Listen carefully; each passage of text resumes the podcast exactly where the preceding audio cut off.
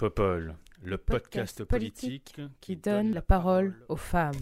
Every time I look down on this timeless town, whether blue or gray be her skies, whether loud be her cheers or whether soft be her tears, more and more, more and more, do I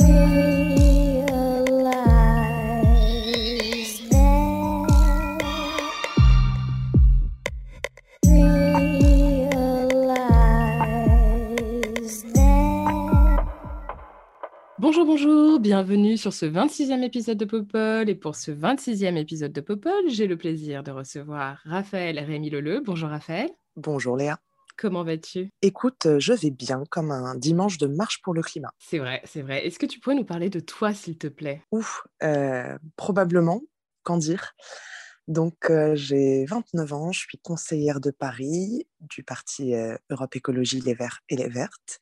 Et donc, je suis militante euh, écoféministe. C'est déjà pas mal. C'est déjà pas mal, c'est déjà pas mal. C'est- Ce sont déjà de beaux engagements. Bravo. Et enfin, nous avons aussi le plaisir de recevoir Anaïs Saïdan. Bonjour Anaïs, Bonjour Léa, bonjour Raphaël. comment vas-tu? Bah, très bien, un peu pareil que vous, comme un dimanche matin où il se passe plein de choses. C'est vrai, c'est vrai. Est-ce que tu nous parlerais de toi, s'il te plaît? Euh, alors moi j'ai 33 ans et je suis enseignante euh, de français au collège en Seine-Saint-Denis, à Saint-Denis. Et je milite euh, pour une éducation moins sexiste, plus sexiste et plus féministe. Super, merci beaucoup Anaïs. Je précise aussi que nous devions euh, enregistrer avec euh, Camille, Camille Ménard, mais malheureusement Camille a appris une mauvaise nouvelle qui l'empêche de se joindre à nous euh, pour, pour cet enregistrement. Je tiens juste à dire qu'on pense très fort à elle et qu'on espère que tout ira bien. Nous allons aujourd'hui parler de l'appel pour les libertés et aussi de l'affaire Muselier. Et si ça vous convient, on va commencer par l'affaire Muselier. Est-ce que ça vous va? Oui, gardons le meilleur pour la fin. Oui, c'est ça exactement. Encore que elle est pas mal l'affaire Muselier. Oui, c'est vrai. Oui, c'est un bon tour de chauffe néanmoins. Ouais, ouais, ouais, c'est assez intéressant. Allez, c'est parti pour l'affaire Muselier. Les élections régionales et départementales devaient être l'occasion pour la droite de s'implanter davantage dans les territoires. En effet, bien que fortement affaibli au niveau national, le parti Les Républicains a toujours su se reposer sur les territoires en menant une politique que l'on pourrait appeler de terrain. Et cet atout pourrait permettre au parti de se renforcer au niveau local. Or, un récent incident est venu obscurcir cette perspective tout en semant le trouble au sein du parti de droite. Il s'agit de l'accord conclu entre LREM et LR. Cet accord prévoit le retrait de la liste LREM en PACA au profit de la liste LR menée par Renaud Muselier, président sortant de cette région. Cet événement a semé la zizanie au sein du parti. Après lui avoir retiré l'investiture et même envisagé de l'expulser du parti, LR a finalement décidé, mardi 4 mai, d'apporter son soutien à Renaud Muselier, ayant obtenu l'assurance qu'il n'y aurait ni ministre ni parlementaire La République en marche sur sa liste. Ce retournement de situation a fait grincer des dents de nombreuses personnalités du parti présidentiel qui se voient ainsi écartées du scrutin. Cet événement nous rappelle qu'à quelques mois de la présidentielle, que le sport préféré de notre président est de diviser pour mieux régner. Mais est-ce que cette stratégie est vraiment pertinente et ne risque-t-elle pas à terme de se retourner contre lui? Anaïs, je te laisse la parole pour, ce, pour cette première question. Qu'en penses-tu? Alors, moi, enfin, oui, je, je pense que c'est risqué euh, cette histoire parce que bon, on voit bien quand même que euh, l'enjeu ici, il est aussi de savoir la place que ça laisse, ça laisse pardon, au, Rassemblement national, parce que c'est un peu ça, euh, dans les discours en tout cas qui sont menés par les partis euh, de droite, euh, l'idée est de les draguer tout en, enfin officiellement en tout cas, visiblement, de, les draguer tout en les laissant à distance quand même.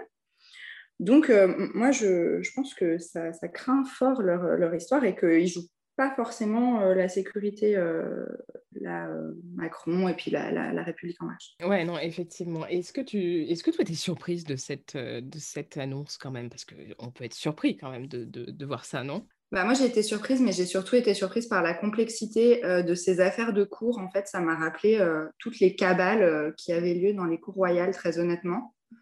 Et, euh, et ce qui m'a surprise, c'est le manque de consistance en fait dans les décisions qui sont prises politiquement avec un échéancier, euh, un échéancier électoral euh, si court. Quoi. Donc, c'est plutôt dans cet aspect-là que j'ai été, Ouais. que je me suis interrogée. Ouais, c'est vrai que c'est assez intéressant. Et la, la réaction au sein de, enfin, au sein des LR, des, des poids lourds de LR, tu, tu, tu l'analyses comment, toi? Bah, je pense que pour avoir le... regardé un petit peu leur, réaction, enfin, elle est, elle entendable, mais d'un autre côté, c'est vrai que on, voit la peur, quoi. La peur de voir encore une marque de la dislocation euh, des républicains, euh, de se voir manger par, par comment, le parti présidentiel, quoi. Enfin, en fait, c'est terrible, ça sent la peur, vraiment. Je... Donc, ça m'amuse un petit peu quand même. Euh, mais bon, j'ai l'impression qu'ils se débattent fort et que, et que oui, c'est compliqué pour eux là. ils ont peur de voir euh, acter la fin euh, des républicains. En fait. Oui, c'est sûr. Est-ce que, est que Raphaël, toi, tu, tu, vois les choses de la même manière? Je te, laisse, je te laisse prendre la parole, s'il te plaît. Alors, cette histoire, je, je, la trouve en réalité extrêmement révélatrice. Et je crois que c'est pour ça aussi qu'on y a passé autant de temps dans les médias. Moi, j'y vois au moins trois choses. Déjà, l'avènement de Macron au pouvoir, de la République en marche, euh, il y a eu une tentative de nous faire croire que c'était le, nouveau monde. Ah, c'est le Big Bang politique. Ça y est, le centre existe en France. Ouais, ben, le nouveau monde ressemble quand même beaucoup, beaucoup très fort à l'ancien, y compris du point de vue des méthodes. Et ne serait-ce que euh, du point de vue institutionnel, j'avais trouvé ça extrêmement choquant qu'il y ait une intervention du Premier ministre en la matière. En fait, on parle de, des accords entre deux partis pour des élections régionales. On est en pleine crise sanitaire. Il y a énormément de collectivités locales qui essayent désespérément d'avoir des retours du gouvernement pour gérer la crise du Covid, y compris parce que ce sont les collectivités locales qui avancent l'argent et que ça met euh, des régions, ça met des villes dans de grandes situations de précarité financière. Et pendant ce temps-là, on a Castex, il n'y a rien d'autre à faire que d'aller faire des annonces sur une alliance LR-LREM en PACA. donc déjà, ça, nouveau monde, ancien monde, c'est bon, on arrête de se foutre de nous, l'illusion est terminée.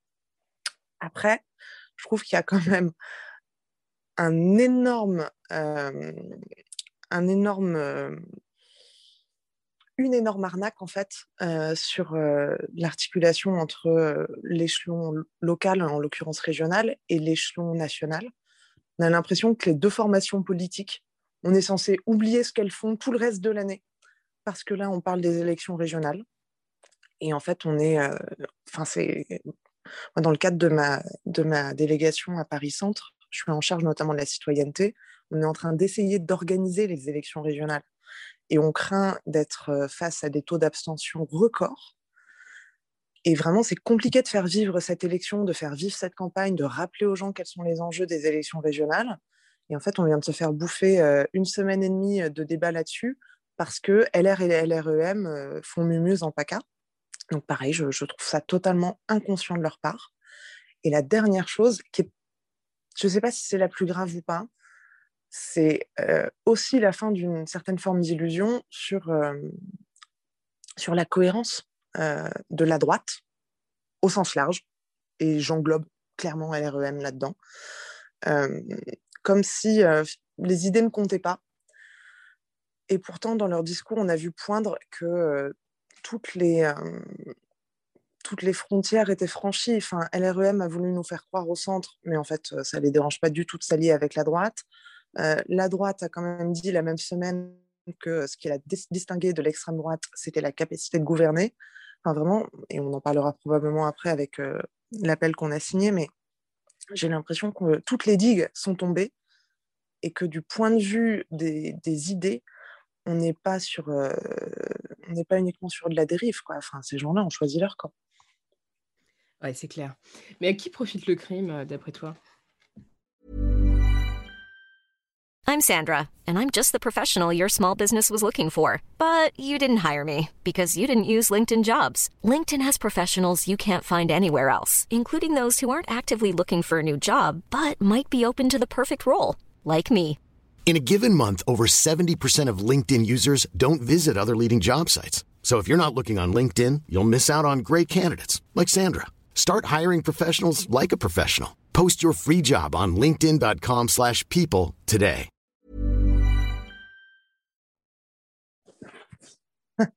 je sais à qui il ne profite pas. Je, pense que ça va, ça va, tout ça va bien se faire sur le dos euh, des électeurs et des électrices de PACA.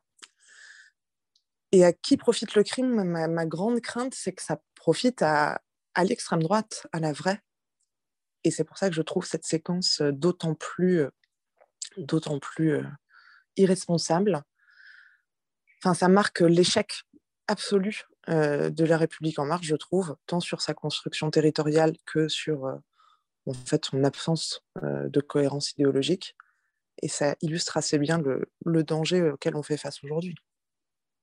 Ouais, ça, c'est sûr. Ça, montre effectivement que finalement, la colonne vertébrale idéologique de la République en marche, c'est quand même pas, très, pas, très, pas très solide c'est vrai que les, comment dire, le ralliement d'un certain nombre de, personnalités de, droite et de la République en marche et leur, leur rapprochement est quand même assez, assez parlant. Et le nini d'Emmanuel Macron, c'est sûr qu'on se rend compte que c'était quand même globalement une vaste blague. ça, c'est clair. Anaïs, je te laisse peut-être rajouter un petit mot sur cette question, s'il te plaît? Euh, oui, oui, en fait, euh, il y a quelque chose là euh, avec lequel je, suis tout à fait d'accord qui a été dit récemment, c'est cette histoire d'irresponsabilité. en fait, bah, tu l'as bien dit, Raphaël, comme elle se décline à divers niveaux et, et en fait de manière hyper globale. Et je ne suis pas sûre en fait que ça en fait, ce qui est, à mon sens, hein, pardon, ce qui, est, ce qui est euh, ennuyeux là-dedans, c'est que comme euh, c'est médiatisé de manière ponctuelle et de manière anecdotique, enfin longue mais anecdotique, en fait, on, ramène effectivement cette, euh, question des idées à l'anecdote en mettant sur le devant de la scène des choses qui font diversion sur des problématiques actuelles qui justement ramènent aux idées. C'est-à-dire que si on questionnait des questions de fond euh, à partir de euh, voilà l'intervention de Castex qui veut faire oublier tout ce qui se passe par ailleurs de bien plus important et inquiétant. On, pourrait parler d'idées et, effectivement, je pense que les, comptes seraient vite vus et ce serait vite, ce serait assez rapidement plié puisque voilà, c'est globalement, je sais pas, il a une technique de, ninja dans sa communication qui consiste à, faire des écrans de fumée assez réguliers. Et cette, euh, c'est d'une indécence terrible, en fait, cette, euh, cette euh, guéguerre intestine au sein d'une droite censée être modérée, mais qui n'en plus, enfin, n'a plus grand-chose de modéré, hein, parce que même les positions de la République en marche sont quand même bien problématiques à de nombreux égards. Donc oui, oui, je, je, je, crois que là, quand même, il y a une... Enfin, il y a à la fois une posture euh, du gouvernement euh, de vouloir appeler à la responsabilité de chacun, et en plus ça résonne très fort en temps d'élection, puisque euh, c'est une responsabilité que de, que de voter, tout en ne nous donnant pas les moyens de mener à bien cette responsabilité. Et donc en fait, la boucle est bouclée, c'est un sophisme. le peuple largement méprisé et considéré comme irresponsable devient effectivement irresponsable, puisqu'on ne lui permet pas d'exprimer en quoi sa responsabilité pourrait être engagée. Donc euh, voilà, moi je, je suis très pessimiste quant à cette affaire et euh, je suis euh, ouais, je, je, crains qu'effectivement ce scrutin soit bah, très marqué par l'abstentionnisme et qu'on en paye les conséquences assez rapidement. C'est sûr. Et dernière question peut-être sur, sur, sur cette affaire. Raphaël, est-ce que tu penses que ça peut avoir des répercussions pour la gauche? En fait, des répercussions dans le jeu politique, ça peut toujours en avoir, parce qu'on fait des élections pour présenter son projet, pour présenter ses idées, pour essayer d'obtenir des élus et d'être en capacité d'implémenter les politiques publiques qu'on appelle de, nos voeux. Et forcément, les gens face à qui tu te présentes, ça joue. Mais au-delà de l'élection en, en PACA, pour moi, ça doit servir d'électrochoc pour la gauche et l'écologie parce qu'on sait très bien que tu, évoquais le, Nini. Je crois qu'il y a encore autre chose qui est en train de se jouer. Et pour moi, c'était quelque chose d'assez ferme dans ma réflexion. C'est toutes ces personnes qui ont voté Macron pour faire barrage à l'extrême droite et qui me demandaient, mais comment tu peux imaginer faire pareil en 2022 Déjà, la première réponse, c'est qu'on essaye de se battre pour faire en sorte que le second tour, ne soit pas Le Pen-Macron. Et puis, moi, j'avais toujours dit, mais en fait, euh, Macron-Le Pen, ça n'est pas la même chose et je ferai toujours barrage. Ça, je le remets pas en cause, hein, le, fait de dire que je voterai, j'espère que j'aurai toujours une personne pour qui voter euh, plutôt que Marine Le Pen. Mais par contre, quand on te dit mais le barrage n'est plus effectif, je trouve que ça devrait d'autant plus euh, nous faire cet électrochoc de dire ok là, il faut qu'on se mette au boulot parce qu'on ne peut pas laisser ça arriver une nouvelle fois. C'est trop dangereux. c'est clair. Anaïs, tu, partages cette, euh, cet avis? Oui, tout à fait. Et je partage aussi le, le, trouble qu'il y a derrière euh, cette question de qu'est-ce qu'on fait, en fait? C'est-à-dire que euh, moi, je, me souviens, enfin, en fait, l'élection, la, dernière élection présidentielle m'avait projeté dans euh, la frustration qui avait été la mienne quand adolescente. J'étais, il y avait eu Chirac et Le Pen, père, et que j'étais vraiment décontenancée. Je me disais, mais comment on va faire? Et je me dis, bon, bah, près de 20 ans plus tard, c'est la même cam.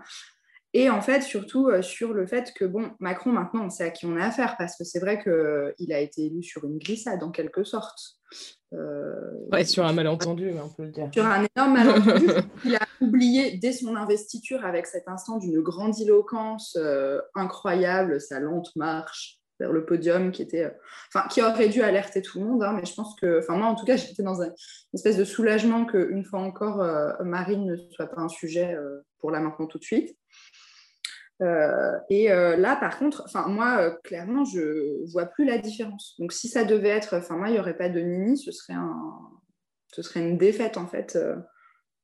je, je, j'aurais plus du tout peur de voter blanc et de et de, et de ne pas choisir parce que pour moi, Macron se dirige clairement dans quelque chose qui ressemble enfin, à, du fascisme, à du, Enfin voilà, c'est terrible euh, ce qu'il est déjà en train de faire et ça ressemble à beaucoup de choses que Marine euh, Le Pen euh, essaye de mettre en, enfin de propose et essayerait de mettre en place, j'imagine. Donc c'est oui, c'est inquiétant. Ouais, ça je suis d'accord avec toi. Moi je me souviens quand même de. Et pareil, j'étais, j'étais ado quand, euh, quand ça s'est passé, du, le, deuxième tour euh, Chirac-Le Pen. Et je me souviens euh, d'avoir eu le réflexe lorsqu'il y a eu l'entre-deux tours là, en, 2017, après avoir écouté le discours de Macron pendant l'entre-deux tours, d'aller écouter en fait le discours de Chirac en 2002, pendant l'entre-deux tours. On était sur un discours de gravité absolue. Chirac, il était mais complètement dépité d'être face, d'être face à, Le Pen. On était sur un discours qui, qui était très inquiétant, où il prenait vraiment en compte la mesure du phénomène, quoi, l'ampleur du phénomène et ce que ça signifiait. là, en 2017, on était plus sur un discours de victoire, avec une prise en compte beaucoup moins importante du fait que finalement, il était face à, à, ce qui représente à quelqu'un qui représente en France la pire idéologie, en, somme. Et ça m'avait, ça m'avait beaucoup, beaucoup, beaucoup marqué. ça, c'est sûr. C'est, et c'est pas forcément très, comme tu le dis, et je suis d'accord avec toi, Anaïs, c'est pas forcément un très très bon signal pour, pour la suite des événements malheureusement. Et ce type de, de, politiques qui sont menées, etc., ne font que effectivement un peu ouvrir la voie à, des abus, à des politiques davantage liberticides, etc. Et ça nous fait une très belle transition pour la suite. Donc sans plus attendre, on va parler du deuxième thème de la journée, si ça vous dérange pas. Je voulais qu'on parle ensemble de l'appel pour les libertés contre les idées d'extrême droite. C'est parti, ça vous va? On enchaîne? Ou vous voulez dire autre chose? Ouais, ok, super, merci. plusieurs figures de la gauche politique, syndicale et culturelle ont appelé ce mardi 4 mai à une marche des libertés pour dire non à l'extrême droite dans une tribune collective publiée dans Libération.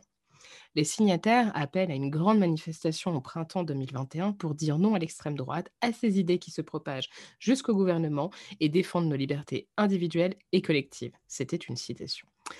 Il critique également l'action du gouvernement en soulignant la mise en place et la multiplication des politiques sécuritaires, liberticides et antisociales. Les membres du gouvernement n'ont pas réagi à cet appel, mais cette démarche pourrait peut-être devenir le socle commun de l'union de la gauche tant attendue. Qu'en pensez-vous? Êtes-vous surprise de l'absence de réaction du gouvernement?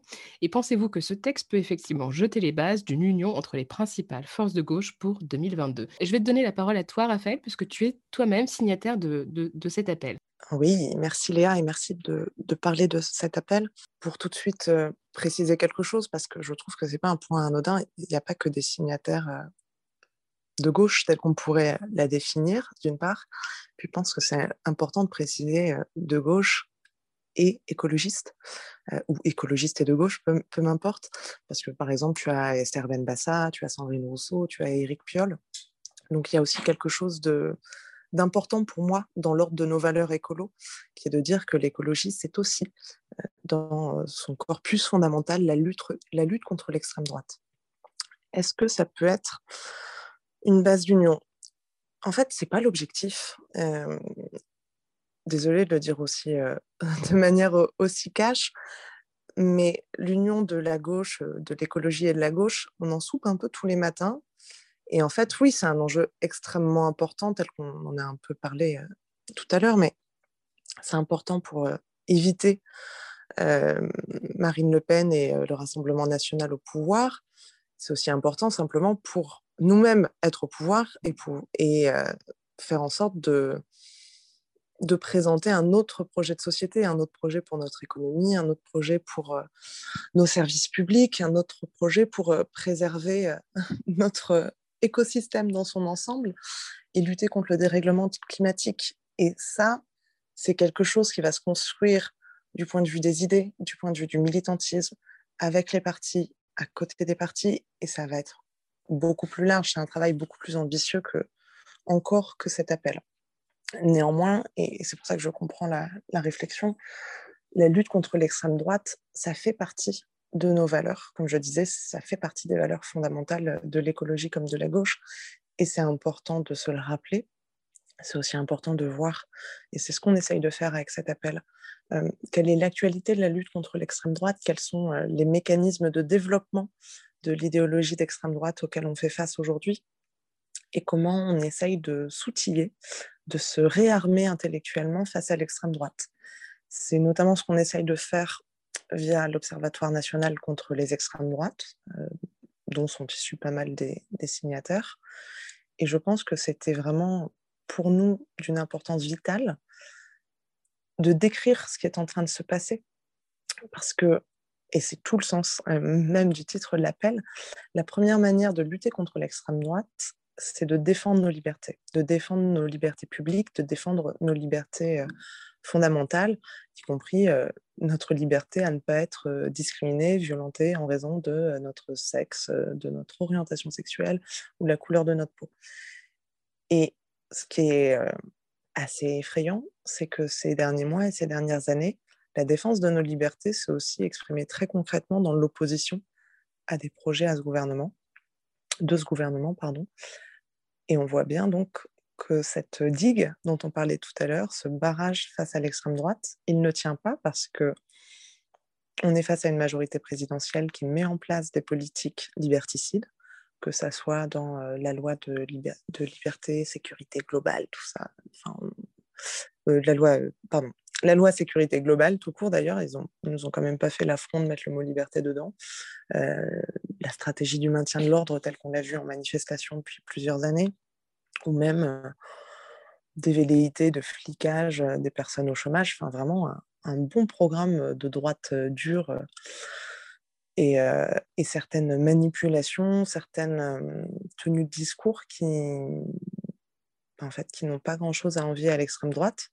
Euh, d'ailleurs, l'extrême droite ne se théorise pas vraiment hein, comme opposition à ce gouvernement, y compris parce qu'il y a une reprise des éléments de langage. Moi, j'ai été atterrée de voir, mais que dans le plus grand des calmes, euh, on avait des membres du gouvernement, on avait des membres de cette majorité euh, présidentielle qui reprenaient les termes, par exemple, d'ensauvagement ou d'islamo-gauchisme.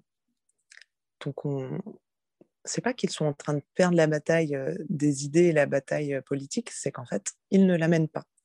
Donc c'est à nous de rappeler qu'elle existe, qu'elle est toujours d'une brûlante actualité et qu'il faut se donner les moyens de la mener parce que sinon on va être dans une situation extrêmement dangereuse, encore une fois. c'est clair. C'est bien résumé, en effet. Anaïs, toi, tu, tu, tu l'analyses comment, cette, euh, cet appel Et est-ce que tu penses que c'est quelque chose qui pourrait effectivement euh, euh, permettre, en tout cas, un, socle idéologique sur la base de la lutte contre l'extrême droite, de rapprocher des forces politiques? Déjà, merci pour cet appel. Merci pour ce texte. Merci de l'avoir signé et d'avoir commencé à organiser tout ça parce que, alors, dans mon métier, partiellement, euh, c'est compliqué d'envisager euh, d'être enseignant et de pas comprendre qu'on a un métier politique. Euh, parce que, en fait, on voit à quel point les politiques, en s'appliquant, elles ont un effet immédiat sur nos élèves et sur leur vie quotidienne. mais bon, ça, c'est une chose. Et moi, je, je n'ai, ma, mon angoisse n'a fait que croître, en fait, depuis, bah, depuis quasiment le début du, du quinquennat de M. Macron. Euh, et, effectivement, assez souvent euh, se pose la question de, euh, d'une espèce de, mort de la gauche comme on a pu la connaître fut un temps et d'une éventuelle régénération sous une autre forme, mais qui pour l'instant paraît assez peu organisée. Donc, bon, je ne suis pas... Je suis, je, je, suis pas voyante, mais j'espère que ça amènera euh, en fait euh, au moins un courant euh, organisé qui permettrait de réagir rapidement et par les urnes, puisque là, l'échéance, elle arrive. Donc, je l'espère très fortement. Est-ce que ça pourrait être le cas? J'arrive pas à être aussi optimiste, parce que si jusqu'à présent, la gauche n'a pas réussi à, se remettre de ses blessures récentes, à se réorganiser et à s'approprier aussi des luttes qui, euh, ont, qui, euh, ont un souffle là assez puissant quand même. Enfin, on le voit, c'est euh, c'est partout et c'est tout le temps. Et c'est, enfin, s'il y a un niveau de répression aussi fort, ça veut bien dire que c'est, c'est effrayant pour la partie adverse. Enfin, j'ose l'espérer. Il y a une dérive autoritaire, certes, mais je pense que malgré tout, c'est que ça doit leur faire peur, en fait, cette, ces mouvements massifs, euh, cette généralisation jusque dans la pensée. Enfin, ce moment-là de l'islamo-gauchisme, moi, pour moi, ça a marqué quand même un tournant. Euh, parce que condamner en récupérant une rhétorique quand même euh, de l'extrême droite ouvertement, effectivement, comme tu le disais, Raphaël, en toute détente, voilà, et demander à ce qu'il y ait à ce à ce un empêchement de la pensée, moi, ça m'a sidérée, ça m'a attristée, ça m'a mise en colère. Euh, j'imagine que je ne suis pas du tout la seule, mais je trouve que ça, c'est un tournant.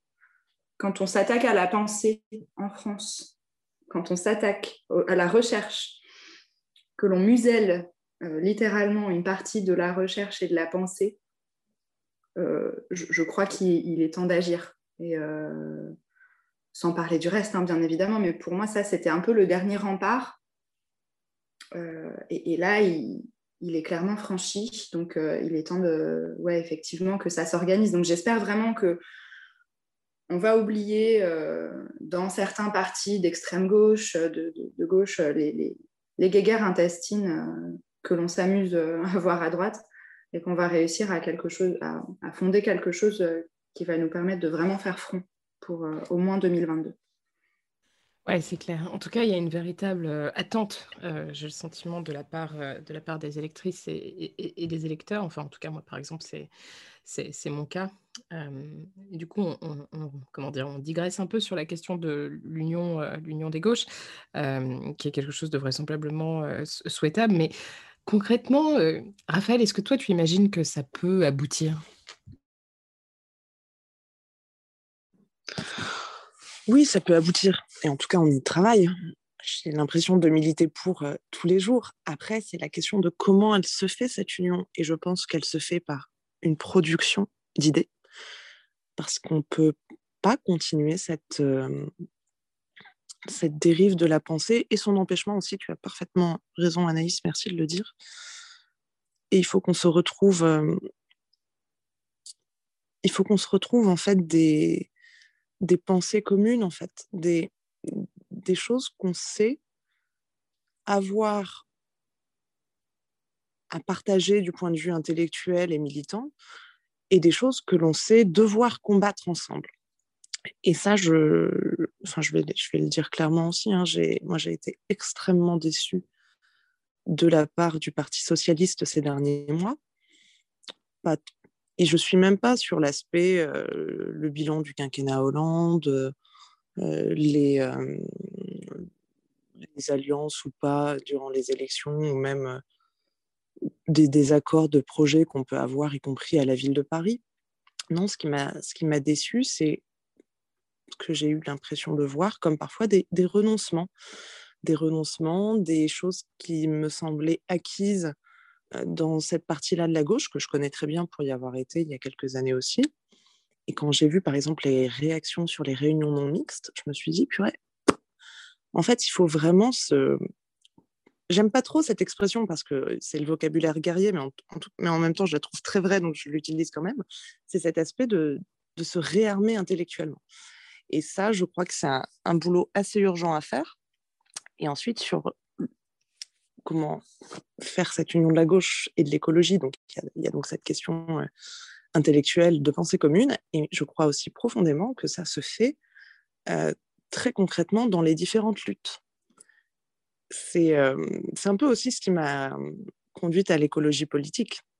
C'est le fait de te dire, bah tiens, tu vois les mêmes personnes, les mêmes mouvements, toujours les mêmes, en manif avec toi, en rassemblement avec toi, à signer les mêmes pétitions, à signer les mêmes appels, à organiser les mêmes solidarités. Hmm, Il y a peut-être un truc à aller voir de ce côté-là. Et je trouve que c'est important parce que c'est là qu'on va créer du lien, c'est là qu'on va se rappeler qu'on est là pour les mêmes choses. Et c'est là aussi qu'on exprime toute la force de l'union et du collectif en allant soutenir des luttes, en allant soutenir des personnes de manière très concrète, en essayant de construire des rapports de choses pour euh, des rapports de force, pardon, pour tirer les choses euh, dans le bon sens. Et après, du point de vue euh, politique le plus, dans son acceptation la plus traditionnelle, euh, de mon côté, je fais campagne pour une candidate euh, écoféministe, euh, écologiste et de gauche que je trouve fantastique, qui s'appelle Sandrine Rousseau. Et je pense qu'avec des personnalités pareilles qui n'ont pas peur d'aller discuter, débattre, y compris d'acter les désaccords, mais qui essayent de voir, de voir quelle est notre responsabilité et de vraiment en prendre sa part, ça me donne, ça me donne de l'espoir. En tout cas, ça fait, ça fait pas mal de boulot. Ouais, c'est sûr. Euh, Sandrine, d'ailleurs, qu'on va bientôt recevoir sur Popol. J'annonce euh, petit, euh, petit teaser. Ok, bah écoutez, merci beaucoup. C'était vraiment très intéressant d'avoir vos, vos points de vue sur, sur ces deux thèmes. Est-ce qu'on passerait pas à vos actus? Est-ce que vous voulez nous parler de, de ce qui a retenu votre attention récemment? Et on va commencer avec toi, Anaïs, s'il te plaît. De quoi voulais-tu nous parler? Alors, moi, je voulais vous parler de lecture.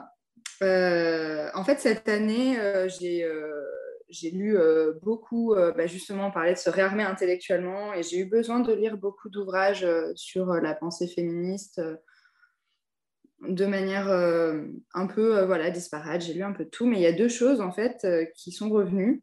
Et alors, ça paraît très lointain. J'ai dû retravailler La princesse de Clèves, qu'on ne présente plus. Euh, et j'ai lu très récemment, là, j'ai même pas terminé la postface, euh, le Scum Manifesto de euh, Valérie Solanas, parce que ça m'a intrigué cet ouvrage ouvertement misandre. Surtout, bon, il y, a- les circonstances, bien sûr, qui, le vendent. Donc, le Scum Manifesto a été écrit par Valérie Solanas, qui donc est célèbre pour avoir tiré sur Andy Warhol, entre autres choses.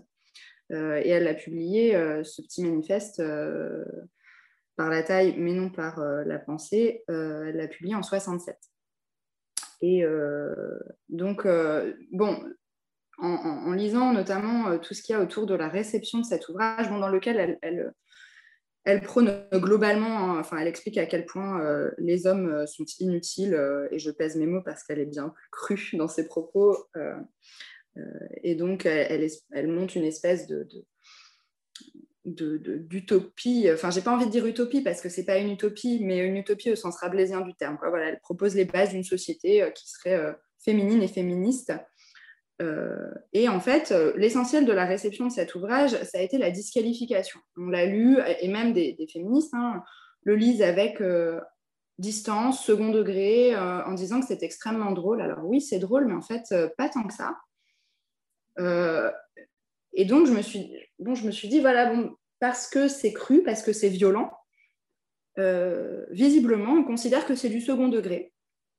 Alors que, bon, des hommes qui font la promotion dans des ouvrages de fiction ou dans des essais de la violence vis-à-vis -vis des femmes, ça n'est jamais disqualifié et présenté comme étant dit au second degré.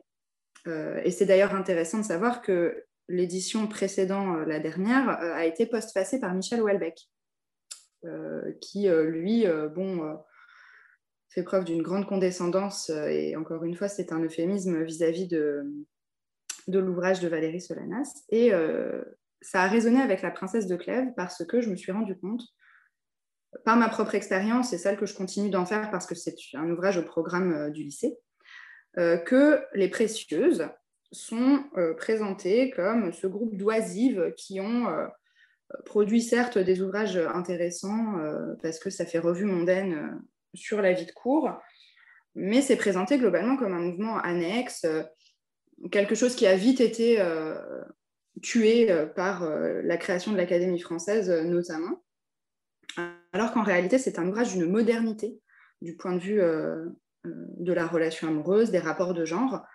Euh, c'est un ouvrage d'une, terrible modernité. en fait, Madame de Lafayette met réellement sur un pied d'égalité le duc de Nemours et la princesse de Clèves, qui donc ont une relation amoureuse alors que, Madame de, que la princesse de Clèves est mariée, mais qu'elle a été très claire sur le fait qu'elle n'aimerait jamais son mari et qu'il le savait donc en l'épousant. Et tout ça se déroule de manière voilà, très fine.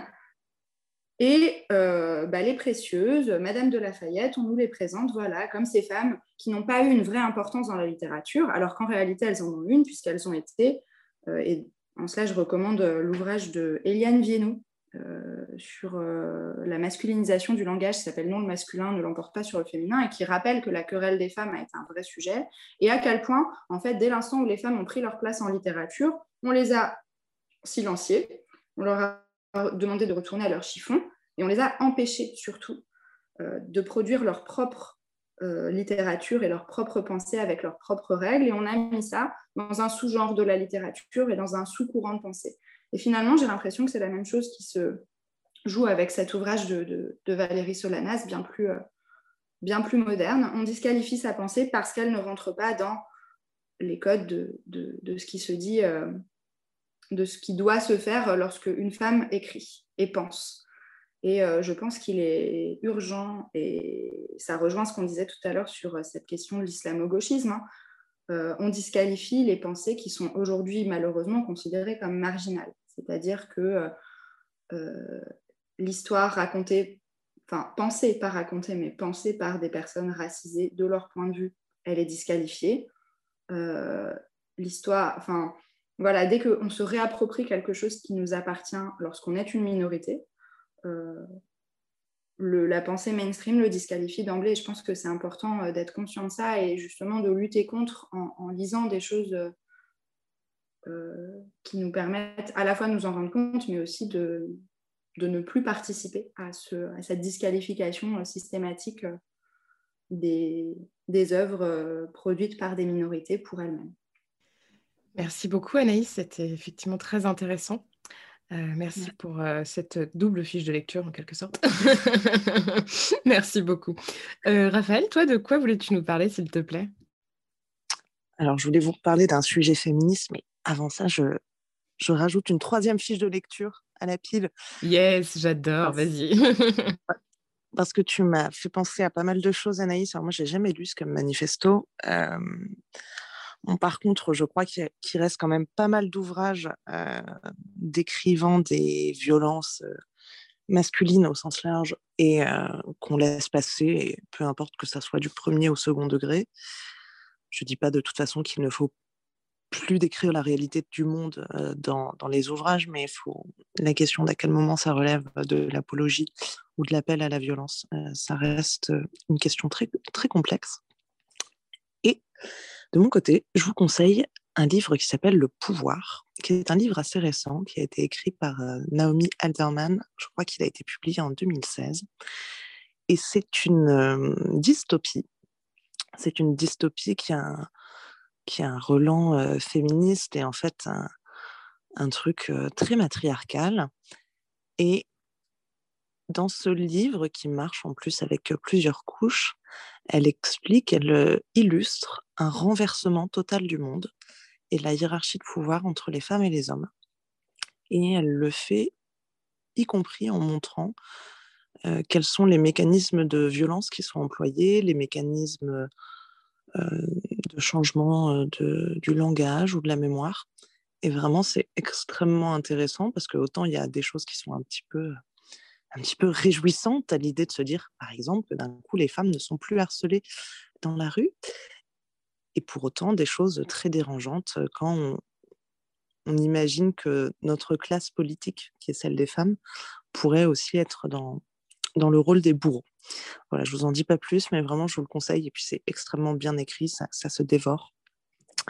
Mais ça n'est pas de ça dont je voulais parler. Euh, je voulais vous parler de bourreaux, justement et d'une actualité qui m'a mise particulièrement en colère cette semaine. Je pense que ça reste important qu'on se réapproprie notre colère, y compris en politique, et qui m'a beaucoup touchée aussi. Euh, cette semaine, j'ai témoigné de violences conjugales dont j'ai été victime.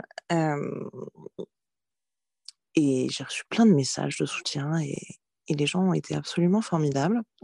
À quelques trois exceptions près et il va falloir encore déposer des plaintes, etc. etc. mais voilà.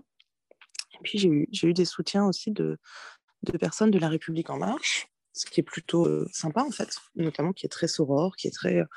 Enfin voilà, on dépasse aussi les clivages politiques en la matière. Puis j'étais un petit peu gênée quand même parce que ces gens-là, j'avais envie de leur dire, ok, mais bon, vous êtes au gouvernement, vous êtes député, enfin, il est où le milliard, quoi? Pour lutter contre les violences sexistes et sexuelles. Je me suis un, petit peu retenue en me disant, bon, on va, on va acter d'abord la sororité et puis on, reparlera plaidoyer ensuite. Sauf qu'au milieu de tout ça, j'ai découvert, parce que des gens me l'ont envoyé sur Twitter, Jérôme Perra. Et alors, je ne sais pas, mesdames, si vous avez la chance de connaître Jérôme Perra. Non. Non, pas cette joie. Eh bien, Jérôme Perra est euh, tête de liste de la République en marche pour les élections régionales en Dordogne. C'est-à-dire pourquoi je m'intéresse euh, aux têtes de liste de la République en marche en Dordogne. Il est également conseiller politique auprès de la, direction générale de la République en marche. Je ne sais plus comment ça marche exactement dans leur organigramme de parti Startup Nation, mais voilà, il, a été promu récemment au sein de, la République en marche. Eh bien, ce bon monsieur a été condamné pour violence conjugale. Alors, il a été condamné à une amende avec sursis. Il a été condamné en 2020. Et vraiment, ça me, ça me rend mais absolument furieuse. Quelle est la crédibilité, mais quelle est même la dignité de ces gens qui nous bassinent à longueur de temps en nous disant si, si, je vous jure, c'est une priorité, euh, c'est une grande cause, la lutte contre les violences sexistes et sexuelles. Si, si, je vous jure. Alors, on nous enfume hein, par ailleurs sur les moyens qui sont donnés, sur la formation, sur les bracelets anti-rapprochement, sur les téléphones de grand danger. Ils nous enfument la gueule alors que pendant ce temps-là, ils sont en train de, de déconstruire euh, de manière très mécanique tout ce qui a été euh, fait par les associations depuis des années, également en les mettant sous pression, en coupant des financements. voilà, je, pourrais en parler pendant des heures. Mais, mais enfin, quelle crédibilité, quoi Quand on leur dit que l'un des principaux problèmes, c'est l'impunité, ils ont un mec, tête de liste pour les élections régionales, toujours adhérent de leur parti, qui a même juste des promotions au sein de leur organisation politique, et le type a été condamné pour violence conjugale. Je... Bon, ok, ils ont un type accusé de viol, le ministre de l'Intérieur, donc on pourrait se dire qu'en effet, il n'y a pas ni dignité ni crédibilité, mais waouh Voilà, Ouais, pardon. Je voulais juste passer un coup de même, gueule. euh. Ouais, non, mais tu fais bien, et tu fais bien aussi de, de- d'avoir switch... T'as bien fait aussi de switcher sur la partie plaidoyer sur, euh, sur cette question-là, parce que c'est fondamental. Euh, et les discours sont bien beaux, mais euh, effectivement, il faut pouvoir, euh, il faut pouvoir euh, faire preuve euh, d'éléments concrets. Et tu peux nous rappeler le nom du mec en question, pardon? Alors, ce brave homme s'appelle Jérôme Perrin. Et, Jérôme et, Perrin, enfin, ok. moi, j'invite les gens à aller interpeller La République En Marche là-dessus, quand même. Enfin, c'est... Ouais. Et- euh, En fait, au début, j'ai cru que c'était pas vrai. Je me suis dit, bah non, c'est pas possible quand même. Enfin, et puis là, ils peuvent même pas se cacher derrière le petit doigt de Hum, il faut attendre que la justice se passe parce que hum, la Ah présomption est d'innocence, ouais. le type est condamné, quoi. Mm. Mais Ouais, pareil, dans le plus grand des calmes, ils se foutent de notre gueule. Ouais, c'est quand même, euh, c'est quand même un peu border, ouais, effectivement. Voire très border. ouais. Et puis, euh, enfin, pardon, mais déjà, enfin, bravo et merci pour ton courage, euh, euh, Raphaël. Et euh, c'est c'est terrible parce que c'est tellement à tous les niveaux. Enfin, en fait, je sais pas vraiment, j'arrive pas. Alors peut-être que c'est de la naïveté, hein, mais je n'arrive pas à comprendre. euh, J'ose imaginer ta colère, et j'arrive toujours pas à comprendre en fait comment tout ça peut se répéter euh, dans une détente incroyable et qu'on puisse en fait euh, nous demander une forme de confiance vis-à-vis de ces manquements quand même répétés à, à une forme de cohérence. Enfin, je veux dire, là, Ouais. Et puis en plus, ils nous disent, mais franchement, vous êtes trop en colère, les meufs. Enfin, vraiment, vous nuisez à votre cause là. Mais quel autre combat pourrait se faire piétiner ainsi sans qu'on ait foutu le feu à l'Élysée? Enfin, vraiment, moi, je. Mais c'est ça. En fait, il y a une espèce de. Je pense qu'il y a une espèce. Enfin, il compte sur une espèce de. enfin, sur le syndrome, un syndrome de Stockholm collectif, je ne sais pas, qui ferait qu'en fait, personne n'oserait et que. Mais c'est. euh, Enfin. Pour être confronté à des cas de violence euh, sexuelle et sexu- sexiste de tous ordres de manière un peu euh, quotidienne, euh, bah, par exemple, pour la protection de l'enfance, c'est aussi très compliqué. Nous, dans le milieu scolaire, très peu de gens sont formés. Il y a un excellent ouvrage d'ailleurs d'une sociologue, sociologue canadienne qui s'appelle, c'est Gabrielle Richard qui a écrit un ouvrage qui s'appelle Hétéro l'école et j'avais eu la chance de l'entendre parler de son travail. C'est en 2018 et elle expliquait comment en France euh, les politiques justement de prévention elles sont complètement, euh, enfin, sont des échecs et que euh, les formations sont essentiellement sont essentiellement de l'ordre de la volonté personnelle. Et moi, je le constate. On nous dit qu'on nous donne les moyens. Marlène Schiappa avait fait grand mot en disant à la rentrée 2018 justement que tout le monde aurait droit à l'éducation, machin. Mais en fait, nous, on est bloqué très facilement parce que structurellement, les choses ne sont pas faites pour. C'est-à-dire que quand on doit faire un signalement, par exemple, euh, on a une assistante sociale pour euh, 1500 élèves. Donc en fait, elle est sur plusieurs établissements, elle ne peut pas s'occuper de tout le monde, etc. Euh, comme les enfants sont bah, mineurs euh, la plupart du temps, en tout cas en collège, euh, on a besoin de l'accord des parents, mais s'ils font, sont les, bourreaux, bah, en fait, euh, voilà, ça s'arrête là. Euh, et euh, on n'est pas du tout ou très mal formé. Le système est défaillant à ce niveau-là. Et en attendant, on fait des annonces publiques en disant que, bah, encore une fois, on rejoint ce truc de ces causes nationales, etc. Mais en fait, quel que soit le bout par lequel on le prenne, ça ne fonctionne pas. Rien n'est mis en place pour que ça marche. Ce sont que des effets d'annonce dans une hypocrisie euh, voilà, la plus totale et la plus ouverte et assumée. Et je ne sais pas, peut-être qu'ils attendent que justement on aille euh, faire des choses. euh, On aille brûler l'Élysée, peut-être, oui, effectivement. Je.